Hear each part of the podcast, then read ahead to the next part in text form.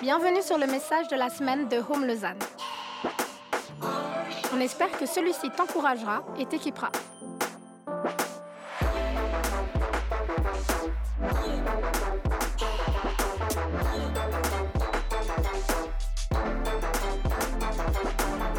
Pour plus d'informations sur notre Église, n'hésite pas à visiter notre site internet sur www.eglisehome.com.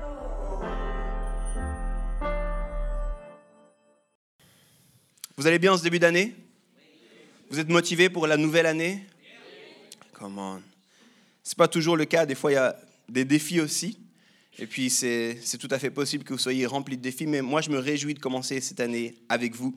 Et on va tout de suite lire un texte qui va, euh, comme nous accompagner ce matin, un texte de la Bible, qui va nous accompagner, qui va nous faire euh, réfléchir. Et puis on va pas forcément l'étudier en détail, mais ce sera sur la base de ce texte que ma prédication va se construire.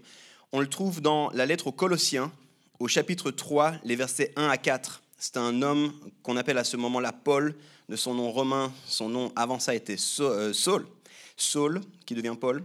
Et il écrit aux Colossiens et dit les choses suivantes. Colossiens 3, les versets 1 à 4. C'est avec le Christ que vous avez été réveillés de la mort. Cherchez donc les choses d'en haut, là où le Christ se trouve, assis à la droite de Dieu. Le but de votre vie est en haut et non sur la terre. Oui, vous êtes passé par la mort et votre vie est cachée avec le Christ en Dieu. Le Christ est votre vie. Quand il paraîtra, vous aussi vous paraîtrez avec lui et vous participerez à sa gloire. Hmm. En général, sur les débuts d'année, les gens prennent des résolutions. Vous le savez, je le sais. Alors, je le sais aussi parce que je vous connais, vous, vous êtes les gens cool, vous prenez pas de résolution. Vous faites partie de ces gens, nous, on, est, on, est, euh, on a passé ça, on est plus cool que ça, on prend pas de résolution. Pourtant, les statistiques nous indiquent qu'en général, une personne sur deux prend ou au moins réfléchit à des résolutions. Alors, si tu penses que tu es si cool que ça, sache que tes deux voisins font sans doute partie de ceux qui prennent des résolutions ou qui y pensent. Pour la moitié de la salle qui a pris des résolutions, j'ai juste envie de vous dire que statistiquement, à février, 80% des gens ont abandonné leur résolution. Alors tenez bon, encore en tout cas trois semaines. hein. Allez-y, allez-y.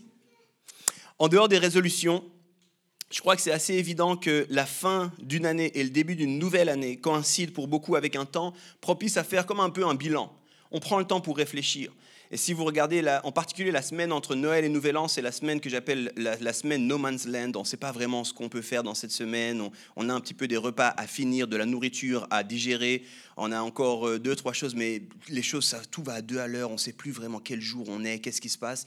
C'est souvent une semaine propice à réfléchir. Qu'est-ce que je fais avec ma vie? Où est-ce que je m'en vais? Est-ce qu'il y a des choses que je dois changer? On fait un peu le bilan, on réfléchit à la vie, à notre organisation du quotidien. J'aime bien dire que c'est une période pour ajuster notre focus. Le focus, aujourd'hui, on n'en parle plus tellement parce qu'on a des appareils qui font tous de l'autofocus. Mais en fait, le focus, c'est une mise au point. C'est quand on décide de porter nos regards ou nos objectifs sur quelque chose de précis. Lorsqu'on règle notre focus, il y a des choses qui deviennent claires et d'autres qui deviennent floues. Pour ceux qui ont fait de la photo, vous savez de quoi je parle. Ça, c'est le focus. Alors toi, sur quoi est ton focus en ce début d'année? Sur quoi est-ce que tu décides de mettre ton focus sur ce début d'année? Prends le temps de te demander ça. Quel est l'élément qui est si important que tu t'es dit, cette année, il faut que, il faut que j'adresse cette chose-là, il faut que je la voie un peu plus clairement, il faut que ça devienne un peu plus une priorité? Souvent, encore une fois, c'est les statistiques qui nous disent ça, vous n'êtes pas obligé d'être dedans, mais on, on pense à des choses comme notre carrière, par exemple. D'autres décident de mettre le focus sur le poids. D'autres encore sur le partenaire de vie, la vie de famille. D'autres sur le compte en banque. Cette année, c'en est fini avec les dettes. Ou bien cette année, je vais décider d'économiser pour certains projets. D'autres décident de prendre en considération, mettre le focus sur la santé. D'autres sur le bien-être, d'autres sur le plaisir, d'autres sur le bonheur. Toi, sur quoi est-ce que tu focalises ta vie? Dans le texte qu'on a lu juste avant, il y a cette idée de chercher les choses d'en haut. Personnellement, puis je ne sais pas où vous en êtes, chacun individuellement, mais personnellement, moi, je suis assez convaincu que de connaître le Créateur, Dieu, marcher en tant que disciple de Jésus, est la meilleure chose qui puisse nous arriver. Je suis convaincu de cette chose-là. Je ne te demande pas de, me croire, je te dis juste que moi je crois. Je suis convaincu que c'est une chose essentielle. Ça ne veut pas dire que c'est quelque chose de simple. Ça ne veut pas dire que c'est quelque chose d'évident. Ça ne veut pas dire que c'est toujours clair de marcher en tant que disciple. Mais je crois que, comme on l'a lu, on passe d'un état qui est semblable à une forme de mort à la vie. Je crois que, comme on l'a lu aussi, on découvre pourquoi nous sommes sur Terre, on découvre notre identité, notre raison d'être. Quand on décide de suivre Jésus, on a aussi accès au prince de la paix. Je crois que beaucoup de gens sont à la recherche de la paix. Et notre perspective sur notre quotidien, sur le sens de la vie, sur pourquoi on fait les choses, sur l'éternité est complètement bouleversée. Je le dirais comme ça, je pense que fixer nos yeux sur Jésus, devenir comme lui, le suivre, devrait faire partie des choses sur lesquelles on a notre focus. Dans le texte qu'on a lu, il a été dit, il y a deux expressions que je veux souligner ici. Vous avez été réveillés. Une autre phrase, une autre expression, chercher les choses d'en haut. Maintenant, je l'ai dit, ce n'est pas toujours facile, de loin pas. Une des raisons qui rend cela difficile, une des raisons, il y en a plusieurs qui le rendent, on pourrait vraiment passer du temps là-dessus, mais une des raisons qui rend ça difficile, c'est, je crois, notre contexte, qui a beaucoup évolué. Peut-être qu'avant, c'était facile de dire, mon focus, c'est d'être un bon disciple. Aujourd'hui, si tu dis ça quand tu reprends le travail après la nouvelle année, c'est possible que tes collègues te disent de quoi tu parles, s'ils sont gentils. Il y a 50 à 70 ans, en Suisse, ici en tout cas, c'était assez une évidence d'être chrétien pour la majorité des gens. La question qui se posait était plutôt est-ce que tu es catholique ou est-ce que tu es protestant? Mais pas tellement est-ce que tu es chrétien?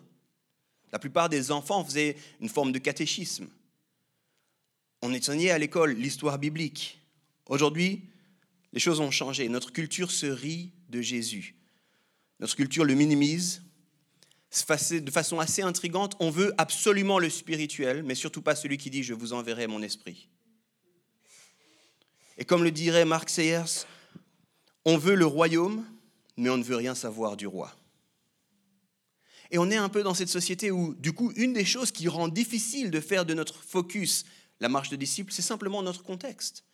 On est dans un contexte où c'est dur de dire ça, c'est dur de le vivre.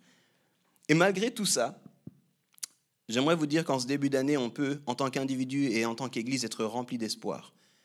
Et j'ai envie de vous dire, je crois que de placer notre focus sur notre marche de disciples et donc de placer nos yeux sur Jésus, de fixer nos yeux sur les choses d'en haut, est tout à fait non seulement possible, mais désirable. Et c'est un peu ce qu'on va voir ensemble. Dans cette nouvelle série, on veut poser ensemble des fondations afin de nous engager pour un réveil, le mot réveil a été utilisé à plein d'égards, mais j'aimerais le prendre dans son sens le premier, le plus simple, celui qui sera évident pour tous. Réveille-toi. Arrête de dormir. Fais que les choses essentielles, les choses fondamentales soient devant toi. Juste ça, là. Tout le monde le sait, il n'y a pas besoin d'aller à l'église pour l'entendre. Les gens ne veulent pas une vie qui soit métro, boulot, dodo. On veut une vie de saveur, on veut une vie qui fait du sens, on veut une vie d'impact, on veut une vie qui laisse, qui laisse une marque, qui laisse une trace. On, veut faire quelque chose qui est rempli de sens. J'ai envie de te dire, réveille-toi. Réveille-toi. Mais le réveil, ça ne suffit pas, puis on va en parler un petit peu ce matin. Le réveil, c'est le premier R, mais le deuxième R de cette série, c'est le renouveau. Si tu te réveilles à quelque chose de différent, de nouveau, il faut alors mettre en place quelque chose de différent.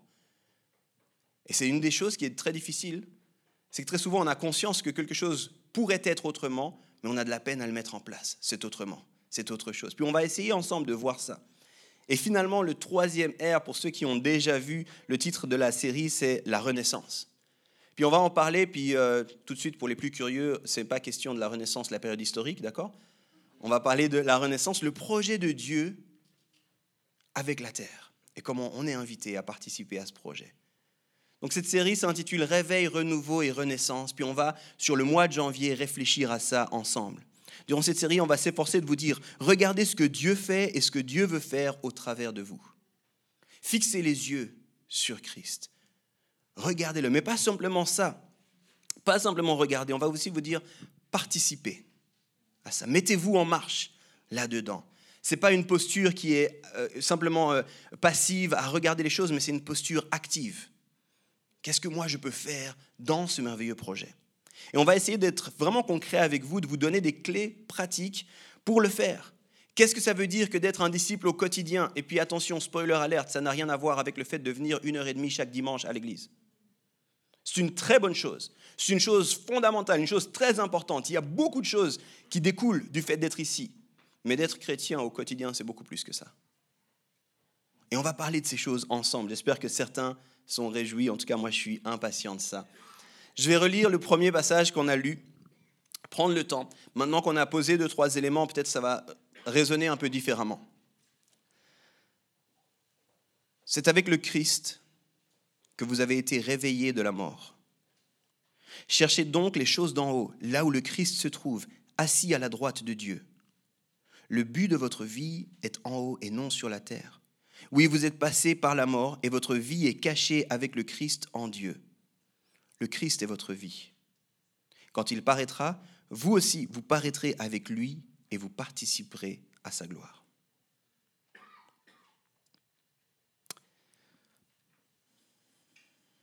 Saint-Esprit prend toute la place. Parle-nous. Alors que ce message est un message unique, Seigneur, que par ton esprit, chacun puisse entendre ce que toi tu veux lui dire ce matin. Là où il, ou elle en est dans sa marche, dans ses réflexions, dans ses questions. Viens et rejoins-nous, viens et parle-nous, que nos cœurs soient ouverts à toi. Amen.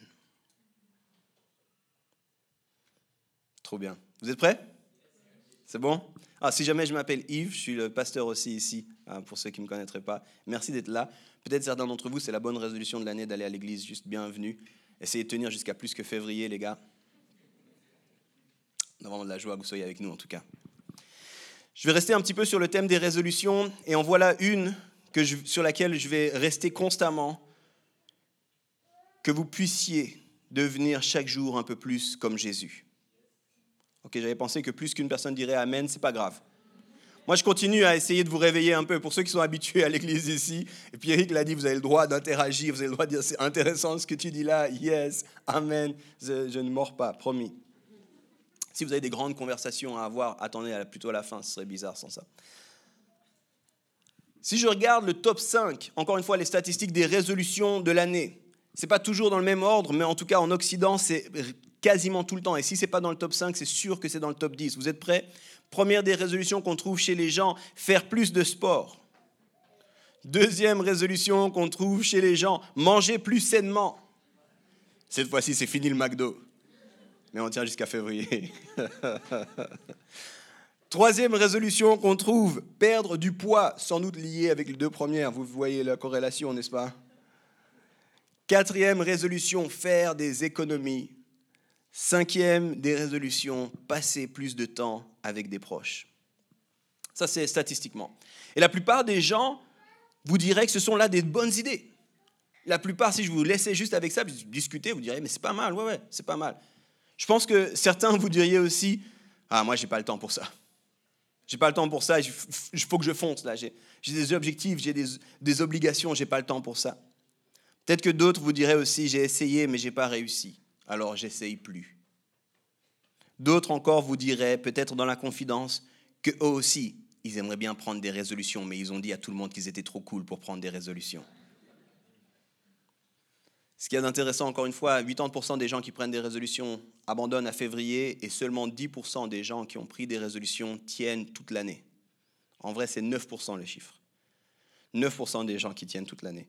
Alors, qu'est-ce qui nous empêche de tenir nos résolutions Qu'est-ce qui nous empêche de garder notre focus? Puis rappelez-vous, j'ai envie de vous dire, la résolution qu'on devrait avoir en tant que disciple, c'est ressembler chaque jour davantage à Jésus. Et je crois que là aussi, c'est dur de le faire dans le temps. Qu'est-ce qui nous empêche de le faire? En pédagogie, il y a un modèle qu'on appelle la taxonomie de Bloom. Vous pouvez aller voir ça à ceux qui sont intéressés au sujet, la taxonomie de Bloom. Vous pouvez simplement regarder Benjamin Bloom aussi, ça sort tout de suite.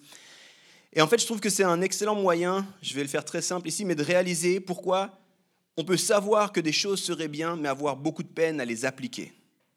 Il y a un gap là entre le fait de savoir que quelque chose est bien, puis appliquer la chose. Des fois, on se dit, ben, si tu sais que c'est bien, tu vas le faire d'office.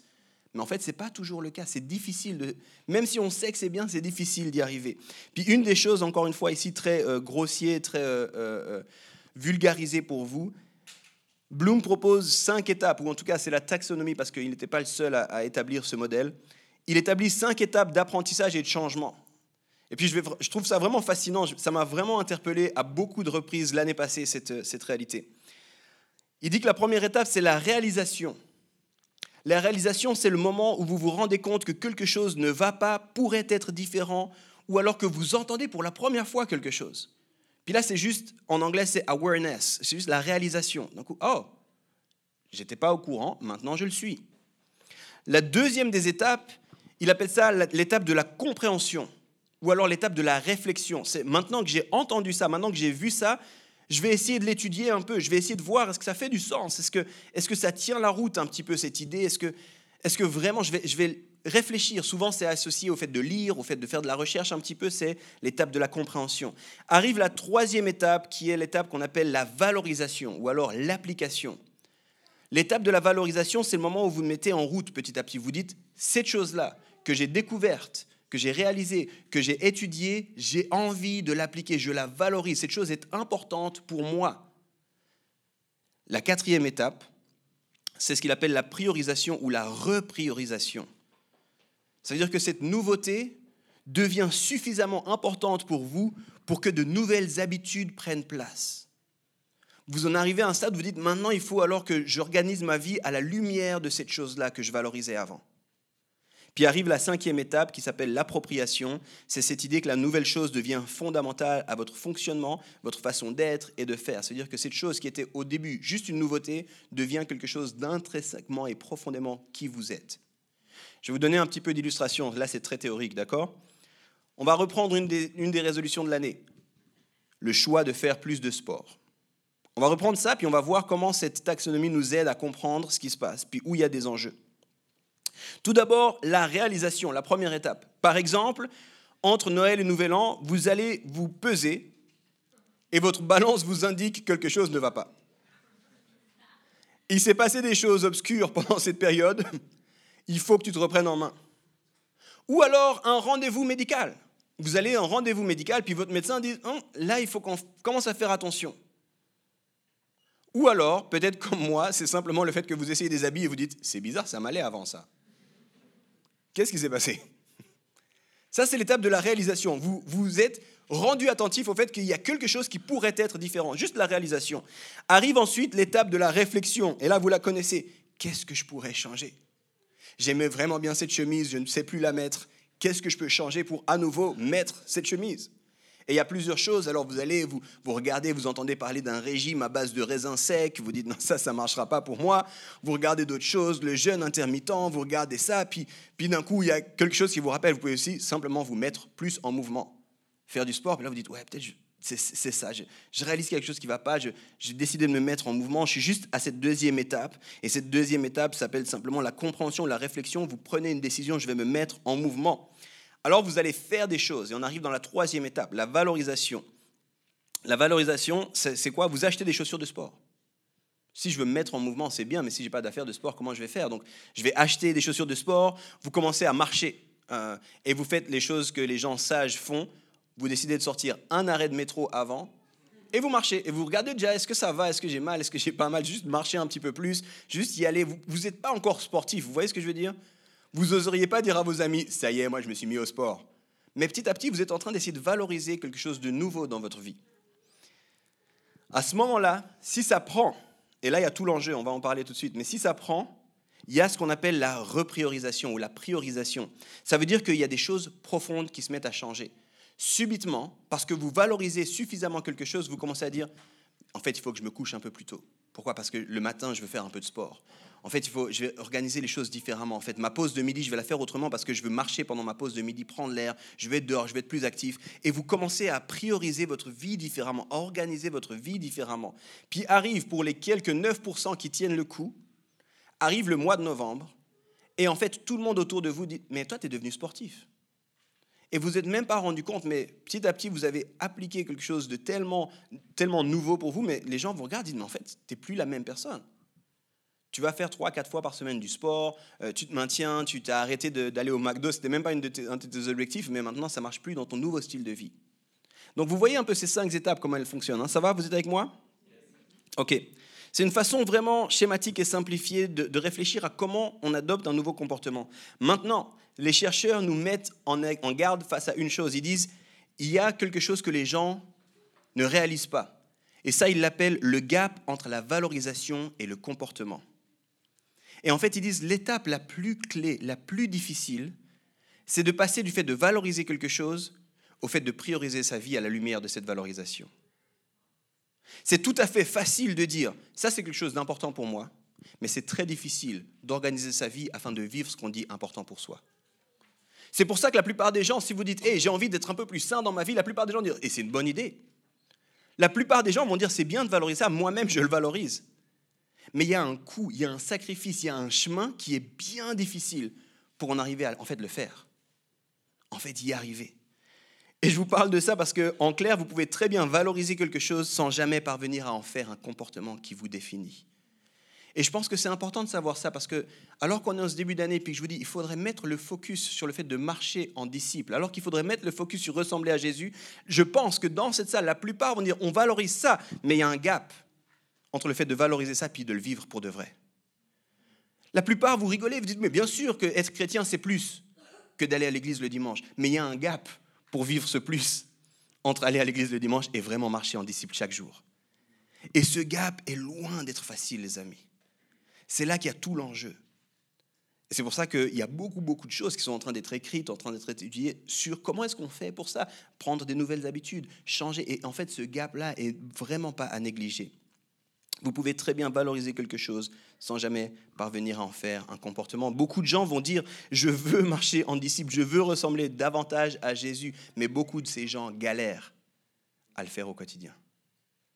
Et il y a plein de raisons qui expliquent ça.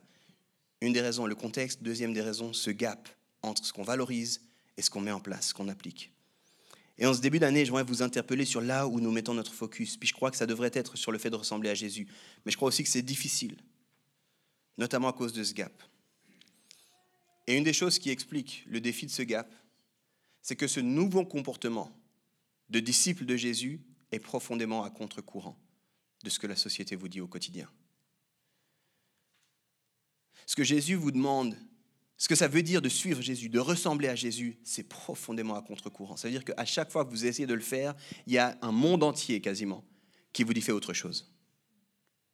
Je vais vous donner un exemple assez basique, personne ne va être choqué ici. Aime tes ennemis. Si vous êtes choqué, c'est un des gros trucs que Jésus a dit. Tu sais. Aimez vos ennemis.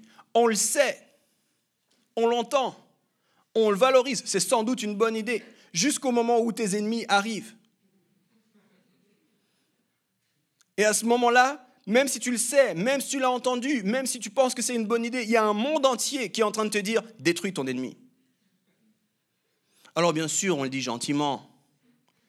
Mais par exemple, quand il est question d'une promotion au travail, et puis que la peste, qui est ta collègue, semble être bien partie pour avoir cette promotion, puis que Jésus te dit, aime-la, encourage-la, le monde entier dit, mais tu devrais toi l'avoir, cette promotion, pour qui elle se prend, elle, et puis avec sa manière de faire, et puis sa manière de s'habiller, et puis sa manière de parler, et puis sa manière de marcher. Là, c'est le monde qui te parle aux oreilles. Mais la Bible te dit autre chose, puis, puis c'est dur d'aller à contre-courant. J'étais à la piscine avec mes enfants pendant ces vacances, puis on était dans un, littéralement un courant euh, de piscine. Hein. Calmez-vous les gens qui disent, mais ces enfants dans le courant, dans la rivière, au milieu de l'hiver. Non, non, non. Dans la piscine, il faisait chaud, il faisait bon, c'était cool. Et à un moment donné, justement, Elisha, ma grande fille, voulait aller à contre-courant. Et elle s'est rendue compte à quel point c'est dur. C'était une image tellement parlante pour moi de ce que ça veut dire que de marcher en disciple dans une société où c'est aller à contre-courant, littéralement. La plupart des choses que je valorise, la plupart des choses que je dis, la plupart des comportements que j'aimerais avoir, j'ai une société qui me dit T'es un, un extraterrestre. C'est bizarre ta manière de voir les choses. Et là, je dois tenir, je dois continuer, puis je dois aller à contre-courant. Alors, pour ce premier message, dans cette série Réveil, Renouveau et Renaissance, j'aimerais vous inviter à une résistance pleine d'espoir. C'est le titre de mon message, une résistance pleine d'espoir. J'aimerais que vous soyez convaincus que c'est vital de faire de notre marche de disciple une priorité. Puis j'aimerais vous dire qu'on ne peut pas vivoter en tant que chrétien, on ne peut pas juste dire, bon, je vais essayer un petit peu des fois ou quoi, parce qu'on est dans une culture où c'est complètement opposé. Il y a un gap entre ce qu'on valorise puisqu'on veut mettre en place, et ça va demander qu'on résiste, qu'on tienne ferme, qu'on aille de l'avant là-dedans et, et, résister, pas simplement à bout de bras, mais avec beaucoup d'espoir. Puis j'ai envie de vous expliquer pourquoi on peut avoir beaucoup d'espoir dans cette résistance. Une résistance pleine d'espoir. Puis je l'ai dit, c'est vital pour plein de raisons. Mais j'aimerais rapidement en souligner quelques-unes. C'est vital parce que littéralement la Bible nous dit, puis moi je crois dans ce que la Bible nous dit, vous êtes passé de la mort à la vie, donc il y a une question de vie ici, d'accord? Vous êtes passé de la mort à la vie, une mort spirituelle, vous n'aviez même pas conscience qu'il y avait une dimension spirituelle chez vous, ou alors vous aviez conscience mais vous ne saviez pas comment accéder, comment vivre, comment faire développer cette dimension spirituelle. Et maintenant vous êtes avec Christ, en Dieu, et du coup, il y a une dimension spirituelle, vous êtes venu à la vie. Mais je dis vital aussi parce que justement, quand vous entrez dans ce projet de Dieu, quand vous êtes réveillé, quand vous êtes renouvelé, vous pouvez participer au projet de Dieu. Et c'est vital parce que Dieu veut qu'on participe à son projet. C'est vital pour le projet de Dieu. C'est pour ça que la dernière des choses que Jésus a dit à ses disciples, c'est allez et faites de toutes les nations des disciples. C'est littéralement, c'est mon but dans le monde maintenant. Maintenant que j'ai accompli mon œuvre à la croix, mon but, c'est que d'autres personnes embarquent là-dedans. Donc si nous, on ne le fait pas, en d'autres termes, ça ralentit le projet de Dieu. Donc ce n'est pas une mince affaire ici. Une résistance pleine d'espoir. Alors, rapidement, avec vous, trois choses qui peuvent nourrir cette résistance pleine d'espoir. La première de ces choses, je pense que ça va vous rassurer tous. Il faut se rappeler de l'histoire d'amour. Une histoire d'amour. Et là, les plus jeunes, tous les jeunes de DKT disent Oh, a love story, parce que les jeunes parlent anglais. Je ne sais pas ce que tu penses quand tu penses à Dieu. Je ne sais pas à quoi tu penses quand tu penses à l'Église. Je ne sais pas les premières choses qui te viennent à la tête quand tu penses à la Bible, le livre. Je ne sais pas ce que ça veut dire pour toi quand je l'ai dit, et je l'ai tellement dit, marcher en disciple. Mais souvent, ce qui ressort pour beaucoup de gens, c'est un peu une, idée de, de code moral. C'est un peu une liste d'interdits ou alors une liste d'obligations. Souvent, même si on ne le dit pas comme ça, on imagine que Dieu est un peu un vieillard aigri, assis sur un nuage qui a la forme d'un trône, et qu'il est énervé en nous regardant parce qu'on ne marche pas assez bien, parce qu'on ne fait pas assez bien. Puis on s'est dit, alors du coup, il nous a envoyé un code des obligations qui s'appelle la Bible. Et puis dans ce code des obligations, tu trouves la liste de tout ce que tu dois faire et tout ce que tu ne dois pas faire. Et puis on se dit, on va y aller du mieux qu'on peut. Pourtant, ce n'est pas tellement ça, si vous lisez la Bible. Si vous lisez vraiment la Bible, le cœur de la Bible, c'est une histoire d'amour. Puis c'est une histoire d'amour qui n'est pas une histoire d'amour à la, à la film hollywoodien. N'est pas une histoire d'amour entre Brad et Jennifer, entre Monsieur Parfait et Madame Parfaite. C'est une histoire d'amour entre des gens imparfaits et un Dieu magnifique qui fait tout pour ces gens imparfaits. C'est une histoire d'amour qui est beaucoup plus brute que la plupart des films hollywoodiens, qui est beaucoup plus vraie, beaucoup plus saisissante au niveau de nos tripes en fait.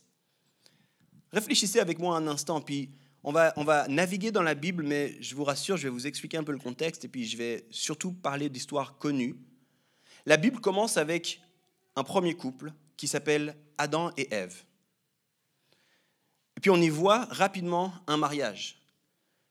Ce que dans l'Église on appelle l'institution du mariage, ça arrive à Genèse 2, littéralement le deuxième chapitre de la Bible. Donc tout au début. Puis la Bible se ferme dans une image un peu compliquée. Alors souvent quand on dit le mot apocalyptique, on imagine la fin du monde, on imagine tout en ruine, tout qui va mal. Mais si vous allez dans les deux derniers chapitres de l'Apocalypse, ce n'est pas tellement ça qu'on a. On a un nouveau monde, une nouvelle terre. On a une terre restaurée, une ville restaurée, celle qui est appelée notamment la Jérusalem céleste. Et puis à la toute fin, si vous allez dans Apocalypse 21, vous avez une image vraiment surprenante de Jésus qui revient et qui regarde son épouse. Et c'est Jérusalem céleste qui est un peu son épouse qui est rayonnante, merveilleuse. Il y a tellement de descriptions sur comment elle est belle, comment tout ce qui se passe. Puis c'est une nouvelle image de mariage. Franck Viola, qui est un théologien, le résume ainsi. Il dit La Bible commence avec un mariage et se termine avec un mariage. Puis ensuite, il change. Il dit Ta Bible est fondamentalement une histoire d'amour. Elle commence avec un mariage et elle se termine avec un mariage. Puis oui, il y a environ 66 livres. Donc là, on a juste parlé de deux livres, puis il y en a plein au milieu. Mais tous ces livres s'engouffrent dans ce gap entre un mariage et un autre mariage. Je ne vais pas ici entrer dans tous les détails, mais le prix payé par Jésus lorsqu'il meurt sur une croix, c'est un acte d'alliance. Il s'engage par amour pour celles et ceux qui décideront de le suivre. Et au cœur de tout ce qu'on appelle la religion chrétienne se trouve en fait une magnifique histoire d'amour. Pourquoi est-ce que c'est important? Parce que, tu vois, tu peux faire de ta marche de disciple le focus de ta vie parce que Jésus a fait que le point essentiel de son temps sur terre soit le fait que tu puisses être en lien avec lui. Quand Jésus est venu sur terre, son, élément central, c'était mourir afin que tu puisses être en lien avec lui. C'est un acte d'amour remarquable. C'est un acte d'alliance remarquable. Littéralement, les termes qu'on utilise, c'est qu'il paye le prix à notre place. Et du coup, on peut s'engager, non pas parce qu'on a un Dieu fâché, énervé sur un nuage, qui est en train de regarder ce qu'on est capable, mais parce qu'on a un Dieu qui, dans son amour, est venu jusqu'à nous, a été jusqu'à mourir sur une croix et a dit, allez les amis, suivez-moi. C'est une histoire d'amour. Jésus est engagé pour toi. Je ne sais pas si tu le sais. Je ne sais pas ce que tu as comme image quand tu penses à Jésus. Peut-être tu as l'image d'un petit bébé dans une mangeoire. On en a vu pas mal le mois passé des images comme ça. Peut-être as l'image d'un gars agonisant sur une croix encore ensanglanté. Parce qu'on en a vu beaucoup de ces images-là. Mais est-ce que tu as l'image de quelqu'un qui court, convaincu, consumé par son amour pour toi, et qui a envie que toi, tu puisses être en lien avec lui, qui a envie que toi, tu puisses reconnecter, venir à la vie? Est-ce que tu as ça à l'esprit? Je parle d'une résistance pleine d'espoir, parce que tu ne dois pas faire cette résistance en te demandant, est-ce que ça vaut même la peine? Est-ce que je serais trouvé un jour assez bien? Des fois, on imagine que Dieu est en train de cocher le nombre de fois qu'on lit la Bible, le nombre de fois qu'on fait une prière, et puis des fois, on a un bonus parce que la prière était vraiment bien. On a utilisé plein de références bibliques. Des fois, on imagine que Dieu est en train de compter le nombre de fois que tu as fait une bonne action. Puis toi, tu as un peu ta balance tu là entre mes bonnes et mes mauvaises actions. Ok, il faut que je fasse deux, trois bonnes, bonnes actions pour euh, équilibrer. Alors que lui est simplement en, amour avec toi. En train de te dire, je crois, vas-y, fonce, j'ai payé le prix pour toi. Accroche-toi, ça change la donne. Une résistance pleine d'espoir, ça en vaut la peine parce que Jésus a démontré son amour. Il t'aime d'un amour extravagant, scandaleux, puissant. Et du coup, tu peux t'engager rempli d'espoir à sa suite. C'est pas résistance. Est-ce que ça tient? Non, non, j'ai beaucoup d'espoir parce que lui-même. Tu sais la différence que ça fait dans ta vie quand tu te sais aimer. La plupart des gens courent après ça.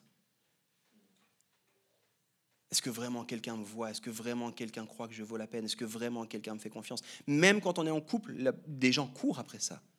Est-ce que je suis assez au niveau de la personne avec qui je me suis mis en couple? Est-ce que j'arrive à le, rendre heureux, rendre heureuse, à satisfaire Si seulement on pouvait vivre à partir de cette posture, du fait qu'on est aimé, et à partir de là, entrer dans une résistance pleine d'espoir. Je termine avec le même auteur, Franck Viola, qui continue en répondant à la question Qu'est-ce que Jésus attend alors de nous? Et voilà ce qu'il dit. Il cherche des gens qui vont se positionner fermement pour lui il cherche des gens qui vont avoir le courage de croire qu'ils font partie de celle qui est appelée l'épouse. C'est un terme obscur peut-être pour certains d'entre vous, mais c'est une des façons que la Bible a de parler de l'Église, l'épouse.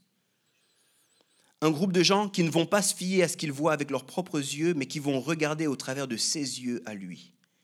Il cherche des gens qui se définissent et se voient à partir de ce que lui dit d'eux, un prisme qui les rend divinement justifiés faisant partie d'une nouvelle création. Rappelez-vous le passage qu'on a lu avant. Vous êtes mort, maintenant vous avez une vie nouvelle qui commence. C'est le départ nécessaire si l'on souhaite accomplir le grand commandement missionnaire. Voir les choses différemment, écoutez bien cette fin, ça reviendrait à servir Dieu à partir d'une posture de honte, d'obligation religieuse ou d'ambition, plutôt qu'à partir d'une posture d'amour. Si vous ne comprenez pas ça, vous allez suivre Dieu à partir d'une posture de honte, de religiosité ou d'ambition, plutôt que de le faire à partir d'une posture d'amour. Alors comment s'engager dans une résistance pleine d'espoir en se rappelant qu'avant tout il s'agit d'une magnifique histoire d'amour? C'était mon premier point. Mon deuxième point, une question de présence. Lorsqu'on parle des caractéristiques de Dieu, lorsqu'on demande à quelqu'un qui, connaît Dieu, qui se revendique chrétien, qu'est-ce que, tu peux me dire de Dieu? Une des choses qu'on dit rapidement, c'est il est omniprésent. Vous avez peut-être entendu ça, c'est peut-être que les théologiens qui disent ça. Quand on dit il est omniprésent, ça veut dire que Dieu est présent partout. Dieu est présent partout. Mais est-ce qu'on réalise son désir? Que cette présence soit active et tangible pour chacun de nous Est-ce qu'on réalise que oui, il est partout, mais surtout est-ce qu'on vit le fait qu'il est partout? Je reprends le récit de la Genèse. Je vous ai parlé de la Genèse, l'histoire d'amour, Adam et Ève. Mais il y a un autre personnage dans la Genèse dès le départ qui est là, c'est Dieu. C'est lui qui met en place ce lieu magnifique qu'on appelle le Jardin d'Éden. Et il est question de Dieu qui se promène et qui discute avec la création. Il est présent avec la création. Ensuite, à cause du péché, sa présence n'est plus disponible. C'est tout un autre message qu'on fera une fois, c'est la question de la sainteté de Dieu. Si vous avancez un petit peu, avance rapide, vous skippez quelques chapitres, vous arrivez à une autre histoire qui est connue, c'est l'histoire de Moïse. Je suppose humblement que la plupart d'entre vous, vous connaissez l'histoire de Moïse. L'histoire de Moïse, alors que le peuple d'Israël est en captivité, est en, esclavage en Égypte, il va se lever une figure qui s'appelle Moïse, que Dieu va utiliser pour sortir son peuple de l'esclavage et puis pour l'emmener dans ce qu'on appelle la terre promise. Puis, arrivé, elle est fascinante cette histoire, elle est longue, on en a fait des films si jamais. Ils ne sont pas tous bien aussi si jamais. Et je ne les ai pas tous vus. Il arrive à un moment donné dans cette histoire où, Dieu en a marre du peuple qu'il a libéré de l'esclavage. Parce qu'il y a plein de façons d'en parler, mais, le peuple, des fois on dit qu'il a le cou raide, qu'il n'écoute pas, qu'il se rebelle, qu'il est idolâtre. Il y a plein de choses qu'on dit sur ce peuple. Mais Dieu est comme, il est lassé, il en a marre de ce peuple. Et alors à ce moment-là, il dit quelque chose de fascinant à Moïse. Il dit, bon, tu sais quoi, vous y allez à la terre promise. J'ouvre la voie, j'enlève les ennemis, mais moi je reste là. Et là, Moïse répond quelque chose d'encore plus fascinant. Moïse dit, si tu ne viens pas avec nous, nous n'irons pas là-bas. Et il continue en disant quelque chose que je pense qu'on ne s'est pas assez arrêté dessus. Il dit, parce que si on va là-bas sans toi, qu'est-ce qui nous différenciera des autres? Puis Moïse, il est tellement convaincu, tellement consumé par le fait que la présence de Dieu est essentielle, qu'il dit littéralement, je préfère être dans le désert avec rien autour et toujours le même menu, appelé Laman, plutôt que d'aller dans la terre promise, là où coule le lait et le miel, et là où il y a du vin, et là où il y a la vie en abondance, sans toi. Et il continue en disant quelque chose, encore une fois, j'insiste, vraiment bizarre. Qu'est-ce qui nous différenciera des autres? Et en fait, ce n'est pas tout à fait juste ce qu'il est en train de dire ici, Moïse, parce que si vous regardez un peu plus en détail, le peuple avait déjà beaucoup de choses qui le différenciaient des autres. Le peuple avait déjà été comme mis à part, il y avait déjà des règles, il y avait déjà des fonctionnements, il y avait des fonctionnements. Première chose, par exemple, la circoncision. C'était une pratique que le peuple vivait déjà, que les autres peuples ne vivaient pas du tout. Et il y avait tout un, tout un ordre, le fait que le peuple soit monothéiste avec un Dieu unique, c'était aussi quelque chose de fondamentalement nouveau. Il y avait déjà beaucoup de choses qui différenciaient le peuple. Mais Moïse avait compris quelque chose. Il disait, indépendamment des règles, indépendamment des us et des coutumes, indépendamment des obligations, indépendamment de toutes ces choses, la vraie différence, c'est ta présence. Si ta présence n'est pas là, toutes ces choses ne font aucun sens.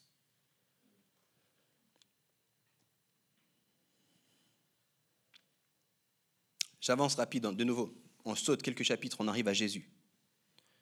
Jésus parle avec ses disciples, il vit sur terre. Pendant 30 ans, on a très peu d'informations sur ce qu'il vit, puis pendant les trois dernières années de sa vie, on a plus d'informations. Puis dans ces trois années, il vit avec des disciples, ils sont douze, a vraiment marché avec lui quasi quotidiennement. Et puis, à un moment donné, il leur annonce, en fait, tout le projet, c'est que je meurs. Et je vais m'en aller. Et puis là, les disciples commencent à vraiment fondamentalement flipper. Qu'est-ce qui va se passer? Si tu pars On est mal barré, il faut pas que tu partes, on ne saura pas quoi faire ou quoi. Puis, puis Jésus leur dit, non, non, c'est mieux que je m'en aille. Il y a plein de choses à dire là-dessus.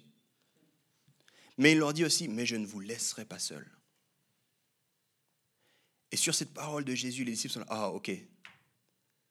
On n'a toujours pas compris ce que ça veut dire. On n'a toujours pas compris vraiment ce qui s'en vient. Mais on est rassuré. Pourquoi? Parce que tu ne nous abandonnes pas. Ta présence est toujours disponible. Et si ta présence est disponible, alors on peut aller de l'avant. Même si on n'a pas compris le projet, même si on n'a pas compris chaque étape. Parce que ta présence fait toute la différence.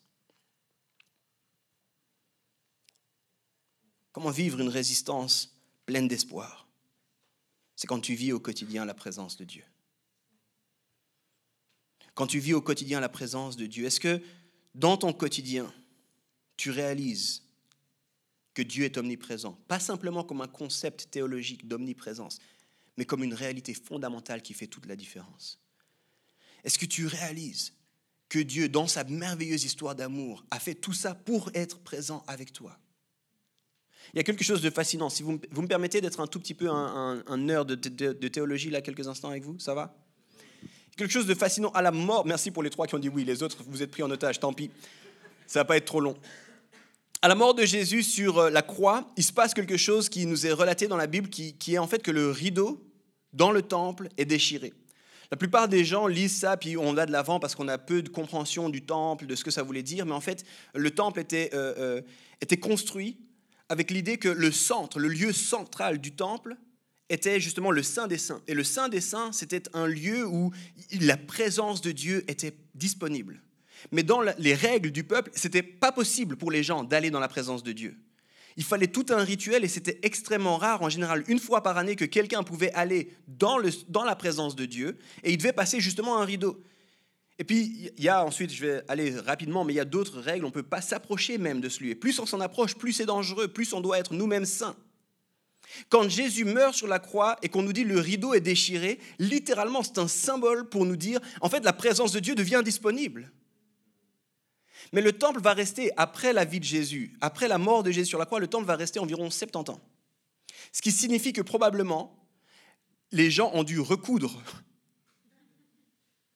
le, rideau. Ils ont dû recoudre le rideau et puis dire non, non, non, il faut que la présence reste ici, il faut qu'on arrête d'y aller ou quoi. Puis 70 ans après, le temple va être dans son entier euh, euh, démoli. Mais pendant 70 ans, on a voulu garder ça, garder cette présence pas possible, alors que Jésus, tout le propos de sa venue, c'était que la présence soit disponible parce que c'était le cœur depuis le début. Rappelez-vous la Genèse. Jésus, Dieu, pardon, qui marche avec sa, sa création qui discute avec sa création. Et quand Jésus meurt sur une croix, il y a ça qui se passe, mais les gens sont comme apeurés. Qu'est-ce qui va se passer si la présence devient vraiment disponible? Si je dis tout ça, c'est pour te poser la question, est-ce que tu réalises? Je vais utiliser un terme ici qui pourrait faire polémique, hein, et il le fera sans doute. La bombe atomique que ça signifie? Le fait que la présence de Dieu t'est disponible. Est-ce que tu réalises à quel point c'est bien plus que juste un concept, une caractéristique de Dieu de dire il est omniprésent? Mais c'est quelque chose de fondamental qui devrait changer notre façon de vivre au quotidien. Toutes les choses, toutes les situations. Je, je, travaillais sur ce message et puis en parallèle à cette préparation, il y avait une vie de famille qui était compliquée avec mes enfants qui ont décidé de confondre le jour et la nuit pendant les vacances. Va comprendre, je ne sais pas qu'est-ce qui s'est passé avec eux. Donc toutes ces dernières nuits, j'étais réveillé. Et pour tous les parents qui sont passés par là, priez pour moi.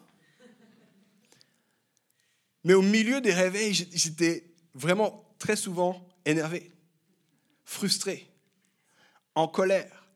Parce que dans ces moments-là, parce qu'on est six si jamais à la maison, donc c'est pas comme si je pouvais juste mettre de la musique puis faire autre chose, puis moi aussi vivre à l'envers, non. Je devais m'assurer que l'enfant, parce qu'ils étaient pas, ils se passent le relais, hein, ils savent bien faire ça quand ils sont à quatre. Je devais m'assurer que l'enfant qui était réveillé soit suffisamment calme pour qu'il ne réveille pas ses frères et sœurs.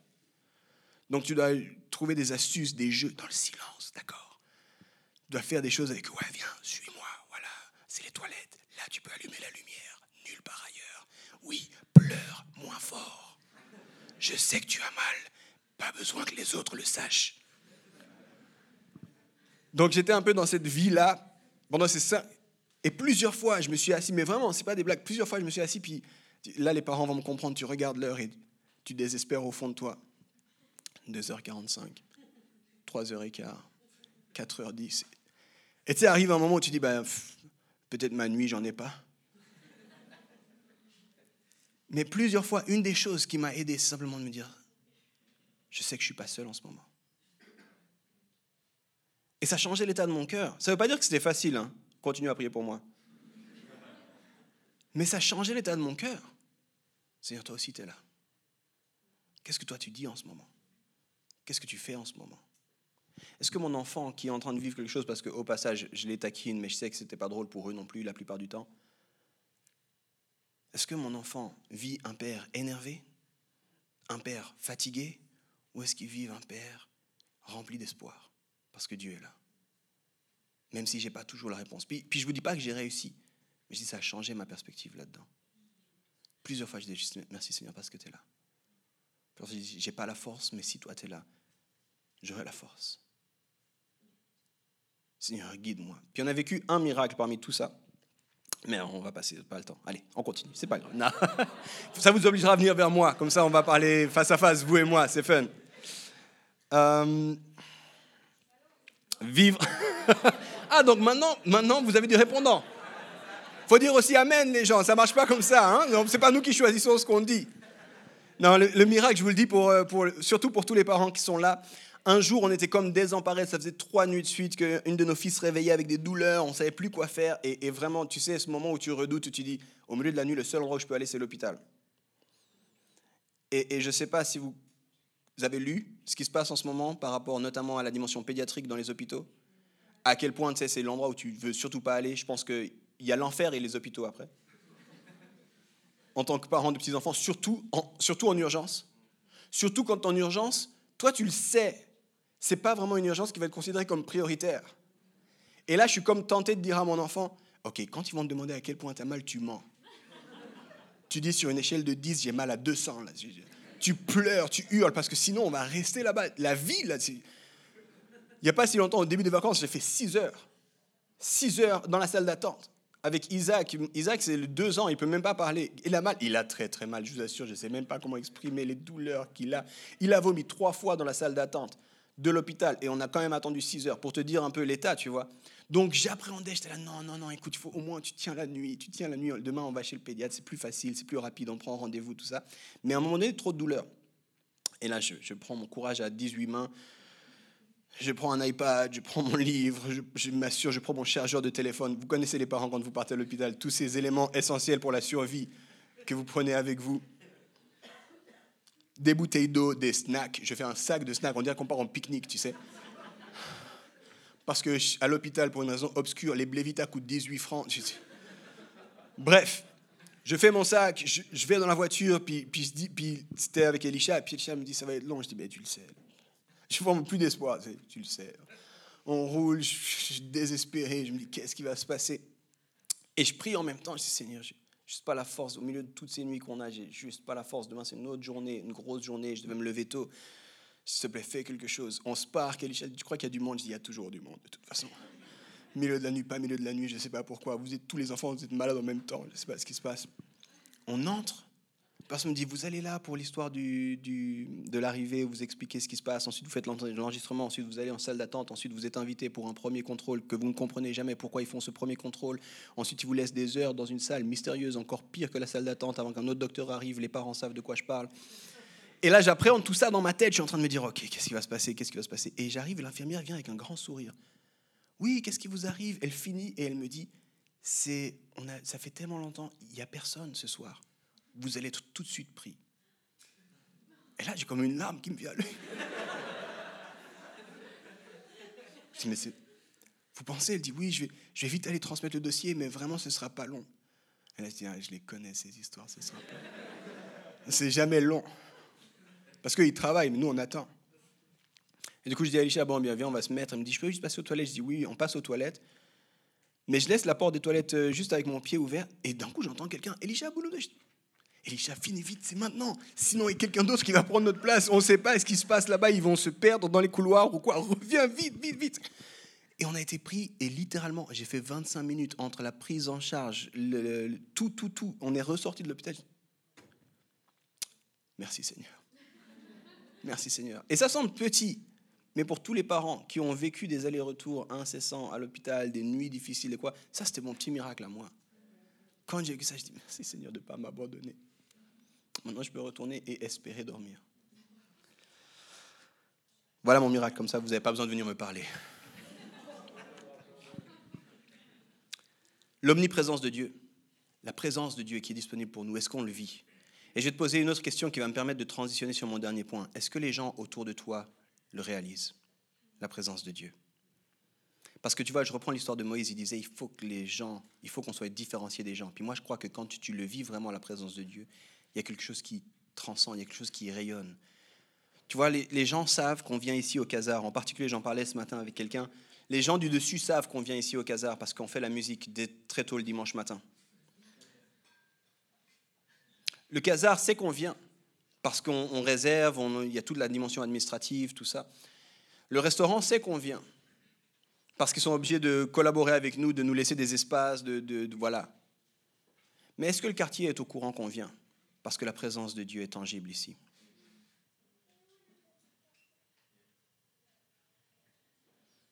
Les gens savent peut-être que tu es chrétien, parce que quand il y a une blague salace, tu rigoles pas.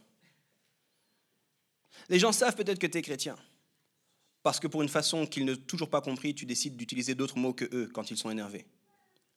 Les gens savent peut-être que tu es chrétien, parce que tu leur dis régulièrement que tu vas à l'église le dimanche. Mais est-ce qu'ils vivent la présence de Dieu quand il te côtoie.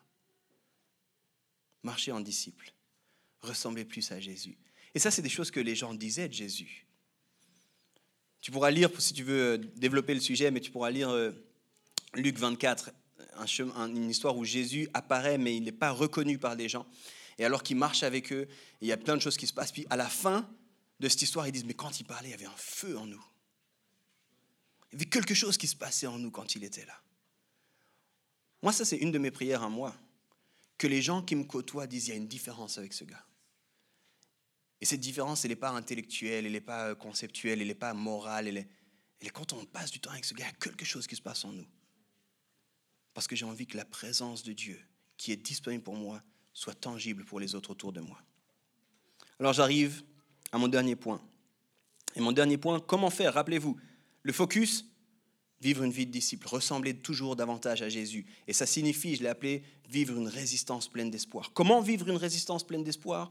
En se rappelant la merveilleuse histoire d'amour, en cultivant la présence, et j'en arrive maintenant à mon dernier point, en ayant une joyeuse participation, ou en vivant une joyeuse participation.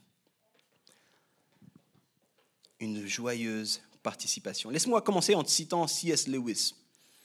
Euh, C.S. Lewis était plutôt un philosophe et un penseur qu'un théologien, mais il a écrit beaucoup, beaucoup, beaucoup de choses euh, sur la théologie, vraiment fascinantes.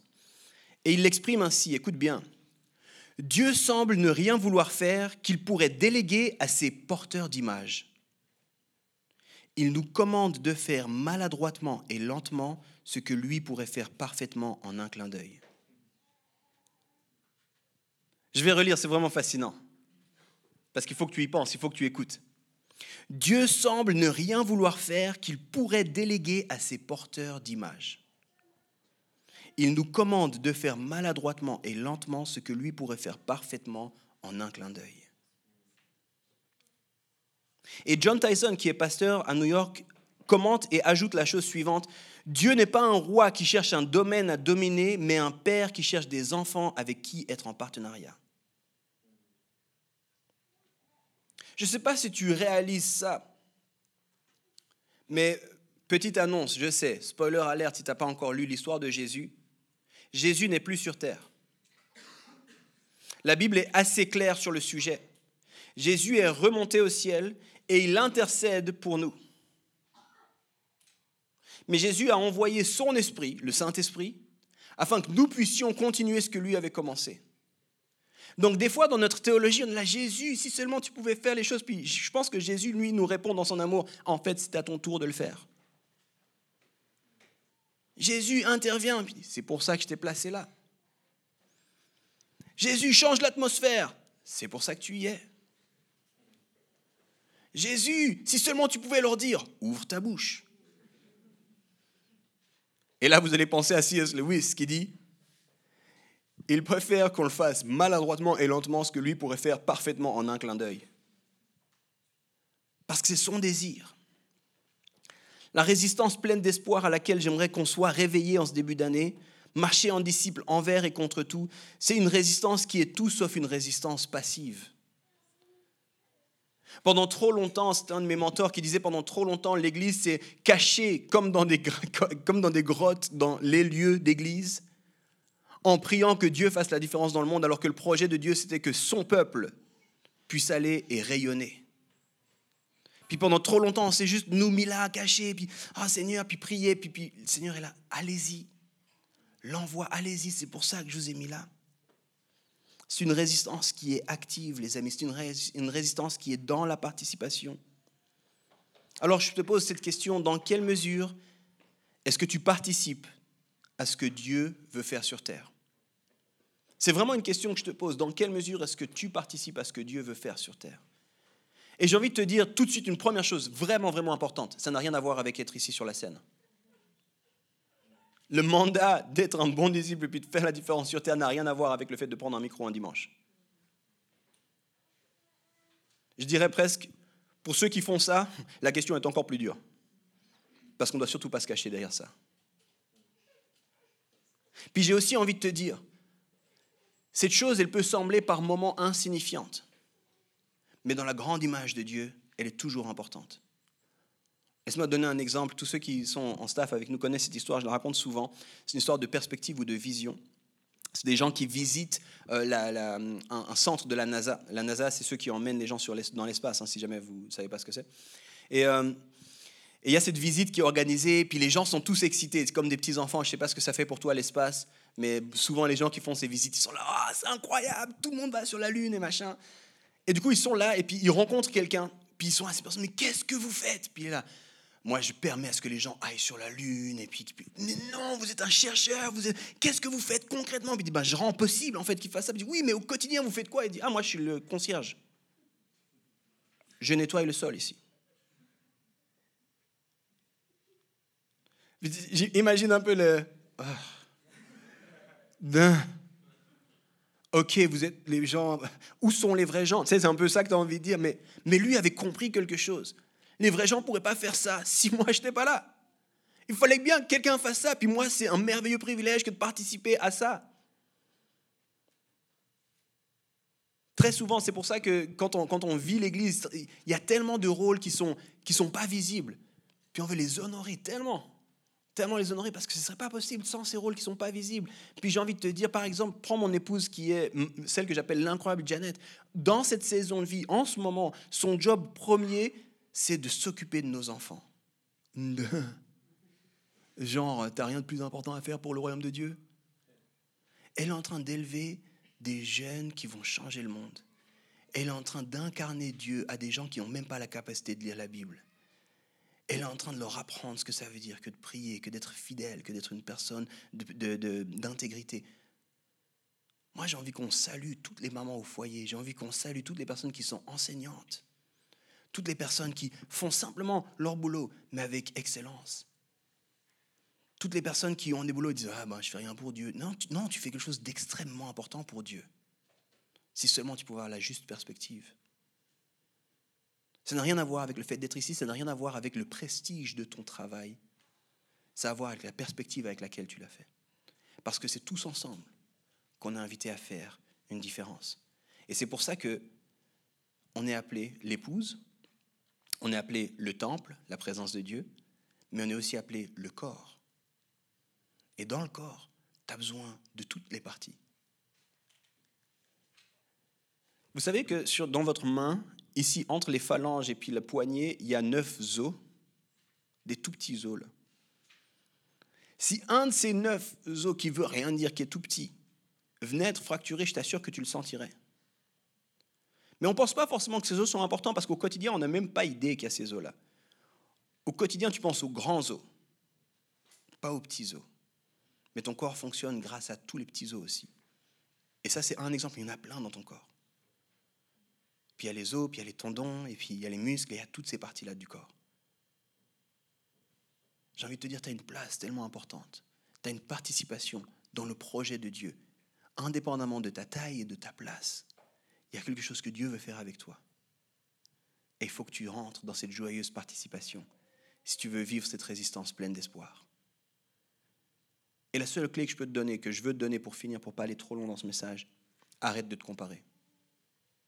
Arrête de te comparer.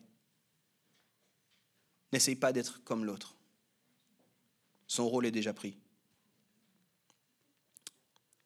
Le corps de Christ existe pour exprimer Dieu sur la terre. Alors à un autre niveau, on doit se poser la question, comment est-ce que je participe à ce que Dieu veut faire sur la terre? Conclusion. L'équipe de louange, je pouvais remonter comme ça, ça m'obligera à conclure vite. Dans ce début d'année, j'aimerais vraiment t'encourager à mettre le focus sur ta marche de disciple. Puis j'aimerais que tu puisses être réveillé à cette réalité. Le but de ce message, si on reprend la taxonomie de Bloom, c'est les deux premières étapes. J'aimerais que tu puisses être informé et réveillé, prendre conscience. Ok, ça c'est peut-être une histoire qui est vraiment importante. C'est peut-être quelque chose que je dois mettre en place dans ma vie. Peut-être que tu ne suis pas Jésus. Peut-être que si je te parle d'être disciple de Jésus, toi tu dis mais j'en sais rien si je suis disciple de Jésus. J'espère que ce message te donne juste un petit peu l'envie d'aller découvrir c'est qui ce Jésus, qu'est-ce qu'il demande, qu'est-ce que ça veut dire que d'être son disciple? J'aimerais que tu puisses te poser sincèrement la question est-ce que je vis en tant que disciple de Jésus au quotidien? On doit vivre une résistance pleine d'espoir, et cette résistance, elle est possible seulement si elle est alimentée par l'amour, la présence et la participation. Puis je vais terminer avec une dernière citation d'un théologien, Karl Barth, qui, qui, dit quelque chose, puis qui pose quelque chose. Puis j'avais beaucoup de pression parce que quand tu commences l'année, tu veux mettre la vision pour l'année, et puis on va changer le monde, et puis, je me dis, je vais juste rappeler des choses basiques, mais fondamentales, essentielles. Et cette citation, elle m'accompagne énormément. Elle dit la chose suivante. L'Église pardon, existe afin de mettre en place dans le monde une nouvelle manière de vivre qui est profondément opposée aux façons du monde. Cette façon de vivre contredit le monde avec une dose remarquable d'espoir. J'aimerais qu'on vive ça cette année. J'aimerais qu'on vive ça en tant que corps, en tant qu'Église, mais en tant qu'individu, chacun de nous. Je te montre une autre façon de vivre, la façon de Jésus-Christ. Puis c'est quelque chose qui est différent, c'est quelque chose qui est à contre-courant, c'est quelque chose qui est par moments difficile, mais quelque chose qui est profondément rempli d'espoir, qui est profondément beau. Puis en ce moment, en Occident, on peut se dire c'est difficile, mais il y a des endroits dans le monde où l'Église est en train d'exploser, alors que pour eux, c'est beaucoup plus difficile de dire qu'ils sont chrétiens. Certains sont persécutés, certains sont dans le secret, certains sont obligés de se cacher pour vivre leur foi. Mais si tu leur demandes à eux, est-ce que tu changerais quelque chose, ils disent, rien au monde. Rien n'est plus beau que de connaître le Créateur et que de pouvoir le suivre. Même si ça veut dire que je vais perdre mon job, même si ça veut dire que je vais être persécuté, même si ça veut dire que je vais être moqué, rien qui serait plus beau que ça. Une résistance pleine d'espoir. J'aimerais aussi terminer en te disant vraiment, je t'encourage. Peut-être c'est une résolution, peut-être c'est pas une résolution, ça m'est égal, mais essaie de venir au prochain message. Essaie de venir pendant cette série pour, pour entendre ça. Les messages sont disponibles, c'est sûr. Tu pourras les écouter si tu peux pas être là, mais mais il y a quelque chose qui se passe quand on est ensemble, dans sa présence. Puis cette chose-là, elle n'est pas disponible en rediffusion. Alors on va prier ensemble. Et alors que je préparais ce message, il y avait juste un sujet. Puis je vais vous demander d'être audacieux, d'être courageux, mais on le dit souvent, Home, c'est pas une église, c'est une famille spirituelle.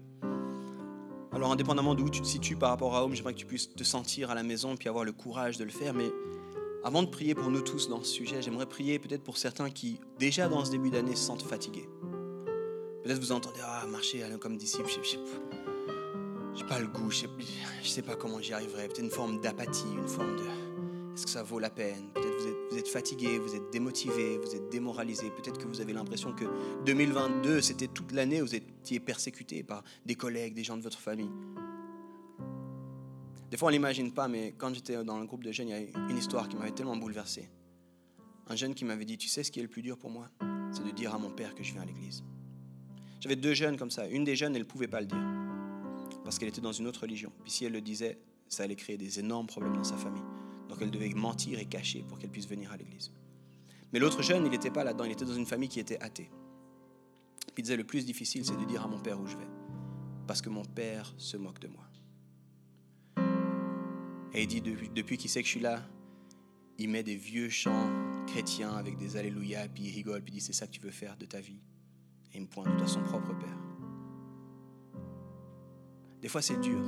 Puis j'ai pas envie de minimiser ce par quoi tu passes. Puis j'ai pas envie de minimiser, puis je viens de le dire, on va pas comparer.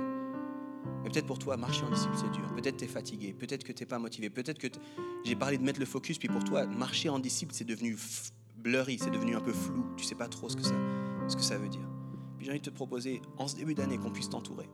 Alors ça va demander du courage de ta part, mais je vais pas te demander pourquoi ni comment. Si tu dis juste, Yves, j'ai besoin d'être motivé, j'ai besoin d'être encouragé, j'ai besoin d'être, de retrouver de la force. J'aimerais, mais je suis pas sûr d'être capable.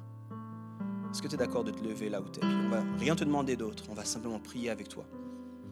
Et si tu as le courage de te lever, ça va permettre que des gens puissent t'entourer, mettre une main sur ton épaule, que tu puisses te sentir entouré en ce moment. Est-ce qu'il y a des gens qui sont fatigués? Est-ce qu'il y a des gens qui sont en ce début d'année pas convaincus, qui ne savent pas trop comment faire? Est-ce qu'il y a quelqu'un qui aimerait qu'on puisse prier avec lui? Ça demande un peu de courage, mais on vous aime les amis. Merci pour le courage. Merci pour ceux qui se lèvent en ce moment. Et alors que vous vous levez, regardez ceux, ceux qui sont sûrs de rester assis. Si toi, tu es sûr, si tu réfléchis, est-ce que je dois me lever ou pas, continue à réfléchir. Mais si toi, tu es sûr, tu es là, yes, je suis motivé, on y va, yeah. Et tu vois quelqu'un de debout, vas-y, mets, mets, une main sur son épaule. Entoure cette personne. Va mettre une main sur son épaule. Pose-lui aucune question, tu n'as pas besoin de le connaître ou de la connaître, mets juste une main sur son épaule. On veut que personne ne reste seul. On veut que dans ce moment, les gens puissent sentir que vous n'êtes pas seuls, les amis. On se tient avec vous. Merci pour le courage de vous lever. Il y a des gens qui sont levés, on veut les entourer. On veut les entourer.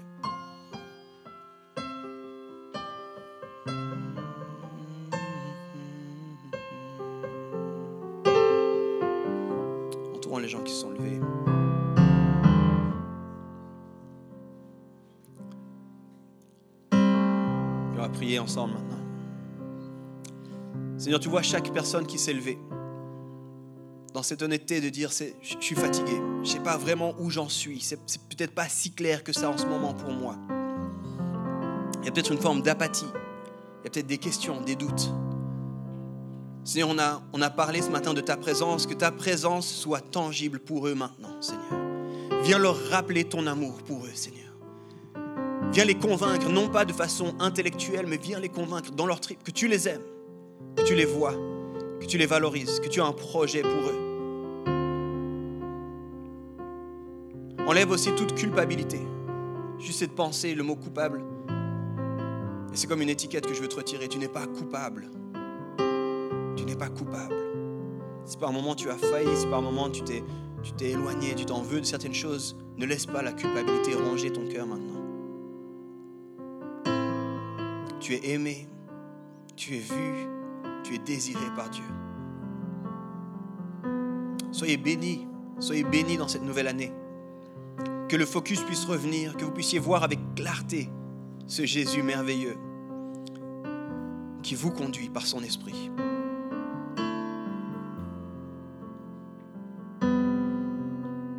même façon que des gens vous ont entouré. On a envie de vous dire, indépendamment de où vous en êtes, tant qu'Église, en tant que communauté, on a envie de vous entourer dans votre marche.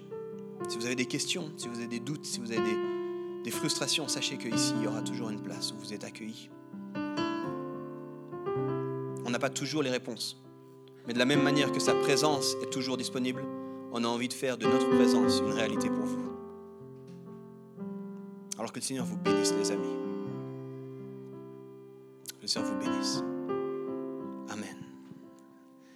Avant de retourner à vos places, si, euh, sans, mettre personne mal à l'aise, mais si on peut faire juste un, hug à ces personnes qui se sont levées, c'est peut-être quelqu'un qui les connaît, qui peut juste leur faire un câlin, leur dire merci, bravo, bravo, vous êtes vous levés, on vous aime.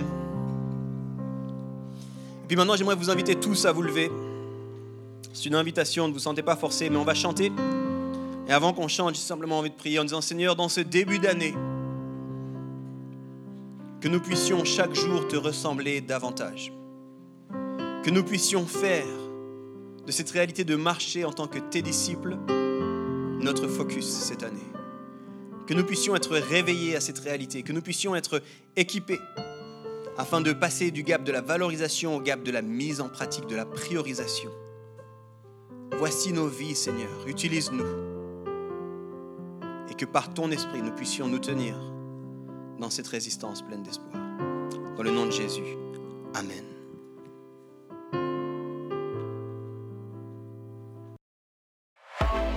Merci d'avoir écouté notre message de la semaine.